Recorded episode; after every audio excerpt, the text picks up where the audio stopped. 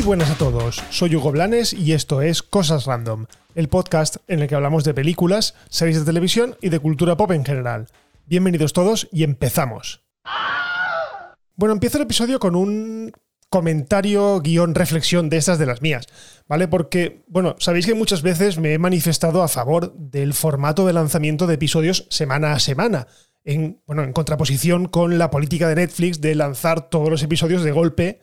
Bueno, yo considero que eh, por muchas razones es mejor el formato semana a semana, fundamentalmente por la ilusión de espera de un episodio nuevo, pero también por eh, el factor teorizar, el factor comentar con la gente qué pasó en el episodio anterior, por eh, intentar adivinar qué cosas pueden pasar en el próximo episodio, y todo esto, pues la verdad es que no se consigue con el lanzamiento de toda una temporada de golpe, porque directamente nos la comemos haciendo un maratón y se acabó, y a otra cosa mariposa. Pero bueno, en los últimos tiempos la verdad es que este tipo de publicación ha quedado más de manifiesto en series como por ejemplo The Mandalorian, o el último exponente de esta política de distribución y publicación ha sido eh, WandaVision, que, eh, bueno, entre semana y semana se lanzaba por las redes eh, todo tipo de especulaciones y de teorías a cada cual más loca. Bien, pues esto precisamente es de lo que os quería hablar hoy, ¿vale? Porque el problema es que cuando estas teorías se apoderan de nuestras expectativas, o llegamos a creer tan fuerte las teorías, que realmente creemos que es lo que va a pasar. ¿Y qué pasa? Que cuando aquello que imaginamos no ocurre, eh, pues viene la decepción y el correspondiente, bueno, eh, me ha decepcionado el final, entre comillas. ¿vale? Y esto es lo que ha pasado con WandaVision. Eh, WandaVision terminó hace un par de semanas. Si no la has visto, si todavía no la has visto y no quieres saber nada de ella, te aconsejo que adelantes unos cuantos minutos porque voy a hablar directamente full spoilers no voy a contar detalles de la trama, pero sí que es verdad que puedo soltar alguna cosa que directamente pues, eh, te fastidie un poco la experiencia. Así que si no quieres verla, o sea, perdón, si quieres verla, directamente adelanta un poco y ya está. Bueno, ¿qué ha pasado? Eh, el tema es que eh, WandaVision ha sido propicia, ha sido una serie muy propicia a las teorías, a elucubrar quién podría ser quién persona. Además, cuando vimos directamente en aquel episodio, creo que fue el 5, la aparición del Pietro Maximoff o de su hermano, pero no el correspondiente al universo de películas de Marvel, sino al correspondiente a las películas de Fox, de los X-Men, pues claro, nos voló la cabeza a todos y empezamos con las teorías de que si esto era el multiverso, de que si era la puerta de entrada a los X-Men hacia el UCM, que si Mephisto, que si el, el, malo supremo era Mephisto, y que habían un montón de señales como por ejemplo aquel bicho que salía en la cortina o el conejo, o que si Mephisto era el jefe de la brigada esta, el, que se demuestra al final que es el malo más malo de todos, que realmente es un malo random, es un policía o un agente, digamos, malo que lo que quiere es controlar la visión. Pero bueno, eh, el tema es que nos hemos flipado tantísimo con todo lo que podía pasar en esta serie, tantísimo que al final cualquier cosa que nos eh, ofrecieran, en este caso nos ofrecieron un final que para mí fue un final redondo, un final que daba muchas respuestas, que dejaba cosas en el aire, evidentemente porque tiene que dejar cosas en el aire, pero que no se fue por esos derroteros, no se fue por esos derroteros de, del multiverso, no nos presentó a Mephisto, a uno de los malos más emblemáticos de Marvel, sino que directamente nos quedamos con que la mala de la película o la mala de la serie era Agatha Harness, eh, la vecina cotilla, que se demostró que no era tal, sino que era una bruja que fue, digamos, la encargada de destapar o de o de, digamos, de, liberar a la bruja escarlata. Pero claro, muchos, he leído muchísimo por internet, he leído muchísimos comentarios de gente que realmente se siente decepcionada por, por algo que realmente nunca se anunció. O sea, nadie dijo que hubiese, o que, o que tuviese que haber, perdón, un cameo de Benedict Cumberbatch, o sea, del Doctor Strange, al final de la película. No. O sea, igualmente que el de Mandalorian acabó con un cameo súper guay eh, que no voy a decir aquí, pero terminó con un cameo súper guay, no tiene por qué acabar así todas las series de, Disney o de Marvel. En este sentido, eh, yo para mí no fue ninguna decepción que no apareciese este personaje o que el malo no se confirmase que fuera que, era eh, Mephisto o directamente que los X-Men no estuviesen entrelazados con la serie. ¿Me hubiese gustado? Pues sí, evidentemente. Me hubiese gustado que apareciese, por ejemplo, Magneto. Pero no pasó. Entonces, eh, yo creo en la propuesta que nos ofrecen, la propuesta que nos dan era esta. Esta propuesta era la que Marvel tenía pensado para enlazar con la película de Doctor Strange y por tanto eh, es lo que hay. Entonces yo no sé por qué la gente ahora está dándole vueltas a que no, es que esta película, esta serie, perdón, no es lo que tenía que ser, este final es una decepción, al final se ha convertido en una serie del montón. No, para mí ha sido una de las mejores series del año, si no decir la mejor, porque ha jugado con nosotros de una manera bestial y al final hemos tenido un final totalmente satisfactorio, en mi opinión, totalmente satisfactorio. Arriesgado, no arriesgado, me da igual, es lo que me han dado. Y lo que me han dado es lo que yo cojo no me van a dar lo que yo quiero. Porque en este sentido, nadie hace series para ti. ¿Vale? Hace series para todo el mundo. Si coincide que lo que te dan es lo que tú esperabas, estupendo, pero no tiene por qué. Así que yo creo que eh, ahora, sobre todo de cara a la serie de Falcon y El Soldado de Invierno, eh, yo creo que deberíamos relajarnos un poquito. Está guay teorizar, está guay eh, lucubrar a ver qué es lo que va a pasar, pero joder, de ahí a elevarlo a esto va a pasar seguro y estoy convencidísimo, no, porque luego viene la hostia, luego viene el que no pasa, no pasa esto. O sea, no flipemos que ahora en The Falcon and the Winter Soldier va a salir el Capitán América, porque es que no va a salir prácticamente seguro. Entonces no lo pensemos, si sale, de puta madre. Pero si no sale, pues oye, lo siento, eh, pero te lo has pensado tú. Nadie ha confirmado la presencia del Capitán América, ni muchísimo menos.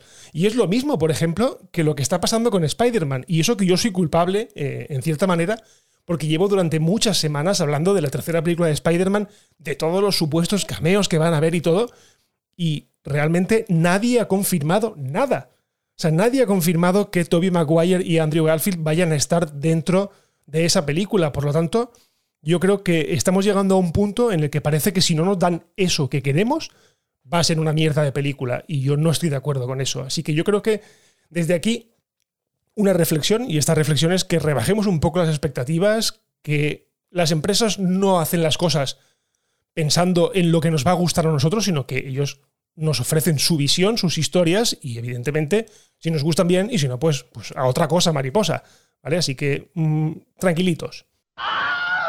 Bueno, y vamos con una de récords, porque casi dos años es lo que le ha durado a Avengers Endgame el reinado en la taquilla mundial. Y digo esto porque recientemente ha vuelto a ser superada por la que entonces era la reina indiscutible de la taquilla mundial durante casi 10 años. Estoy hablando naturalmente de Avatar. Bueno, ¿qué ha pasado?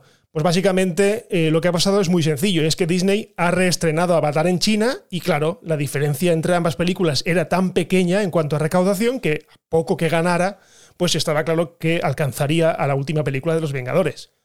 Por ahora se estima que Avatar acumula ya la friolera de 2.798 millones de dólares, que ahí es nada, asegurándose como mínimo ser la primera película que supere la barrera de los 2.800 millones. Sea, es una auténtica barbaridad. Y digo que no espero que esto vaya más. No creo que alcance los 3.000 millones, sería una auténtica flipada, pero no creo que una película de hace 12 años haga ahora mismo 200 millones en China. No sé, a lo mejor de aquí un año o dos, cuando esté a punto de estrenarse la segunda parte de Avatar, pues la reestrenen y todos vayamos en masa al cine para refrescar un poco las ideas. Pero ya os digo que sería muy muy raro que la película llegase a los 3.000 millones. Pero bueno, así todo es una auténtica burrada. De todas maneras, lo gracioso del asunto es que tras la compra de Fox por parte de Disney, pues todo queda en casa. Así que no creo que Disney eh, le importe mucho que sus Vengadores pasen a la segunda plaza y le otorguen la primera posición a los de Pandora. De todas maneras, mm, yo os digo una cosa.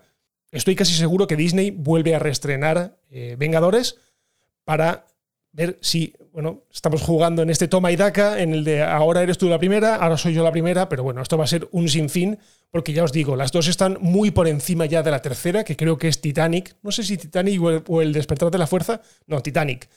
Así que bueno, todo queda en casa y todo queda entre estas dos películas. Bueno, y ahora vamos con una noticia que la verdad es que ha sonado bastante durante la última semana, eh, sobre todo eh, en la prensa tradicional, y que viene a decir que Netflix está probando con algunos usuarios un nuevo sistema para detectar cuando estamos compartiendo nuestra contraseña con otra gente. Algo bastante habitual. Evidentemente, la prensa tradicional eh, lo que hace es elevar esto a categoría de escándalo y han empezado a decir que Netflix lo que quería era acabar con el hecho de que compartiésemos nuestras contraseñas, quería que pasásemos todos por caja y que nos abonásemos cada uno de manera individual. Y nada más lejos de la realidad. O sea, Netflix es perfectamente consciente de que esto ocurre, de que tú le puedes dejar tu contraseña a tu hijo, a tu amigo, a tu lo que sea, ¿vale? Netflix no quiere luchar contra esto. Lo que está haciendo, y además lo hace bastantes veces al año, o sea, no es cosa de ahora, no es, no es algo nuevo, es que quiere acabar con los accesos no autorizados por el usuario. Os pongo un ejemplo. Imaginad que tenéis una pareja, ¿vale? Con la que lo dejáis y previamente le habías dejado las contraseñas de Netflix. Bueno, pues digamos que lo que está haciendo Netflix es poner una solución a este tipo de accesos, ¿vale? O otro ejemplo, eh, algo que ocurre, eh, lo he estado leyendo, y ocurre más de lo que pensáis. La gente que inicie sesión en los televisores inteligentes de las habitaciones de los hoteles, ¿vale? Y cuando se marcha de dicha habitación, pues se le olvida cerrar sesión.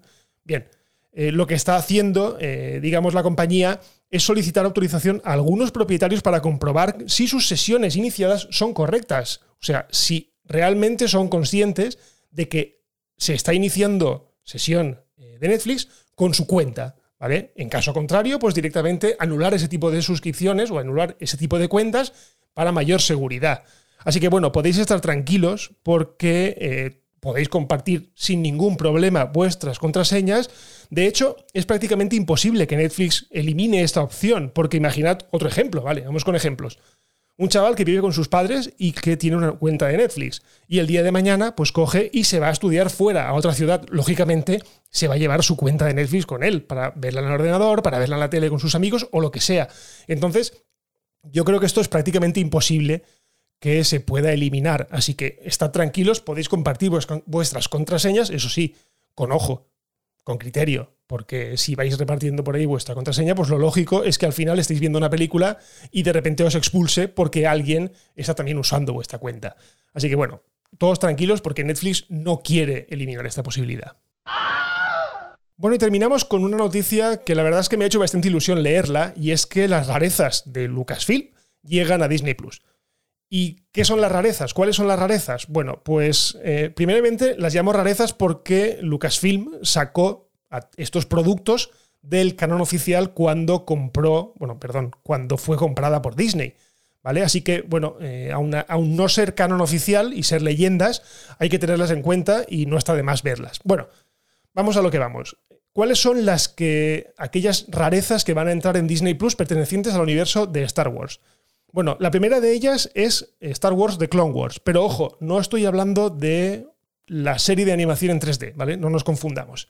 Esta serie fue creada por Jenny Tartakovsky, que es creador de Samurai Jack, del laboratorio de Dexter, de las Super Nenas o la trilogía de Hotel Transilvania, ¿vale? Bueno, esta serie, eh, una serie de episodios súper, súper cortos, se emitieron en Cartoon Network y servía de prólogo al episodio 3.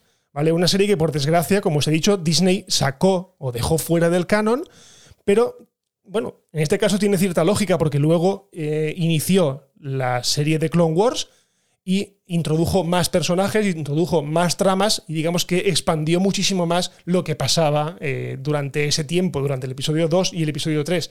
Entonces no tenía mucho, mucha lógica seguir conservando esta serie como canónica, como parte de la historia, si había momentos que la propia serie pues la pisaba. De todas maneras, si le podéis echar un ojo, hacedlo porque vale bastante la pena. Por otro lado, junto a esta serie de animación también van a llegar otras joyas, joyas entre comillas, al universo de Star Wars. Unas películas, en este caso, que quedaron fuera del canon y que son las dos películas de los Ewoks, a cada cual más mala, y que salieron de los personajes aparecidos en el Retorno del Jedi. Bueno, aparte de estas películas, que eso sí, quien quiera verlas, que las vea, yo no voy a verlas porque ya os digo, son malísimas. De hecho, me las bajé hace años de internet de una manera un poco extraña, o pirata, digámoslo así. Las volví a ver y dije, joder, es que yo no sé cómo aguanté esto cuando las hicieron. Pero bueno, era pequeño, era ingenuo y ya está.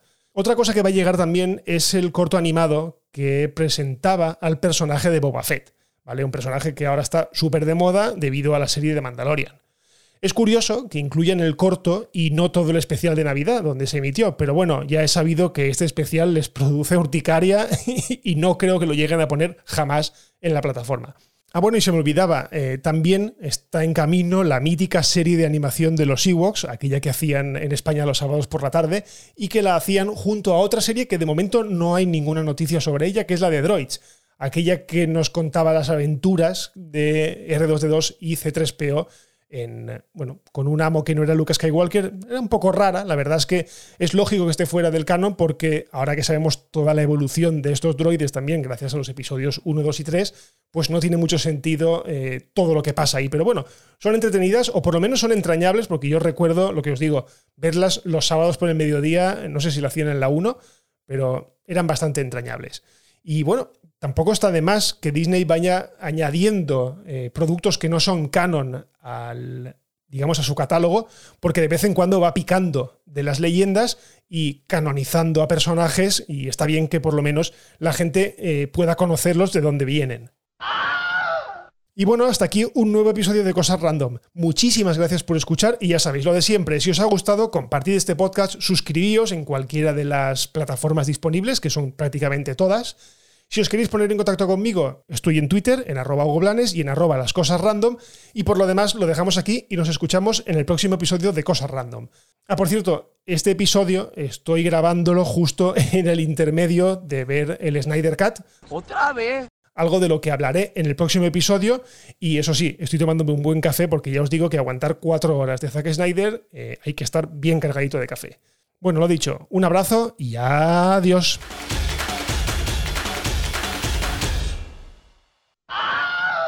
Bye bye, hasta otro ratito, ¿eh?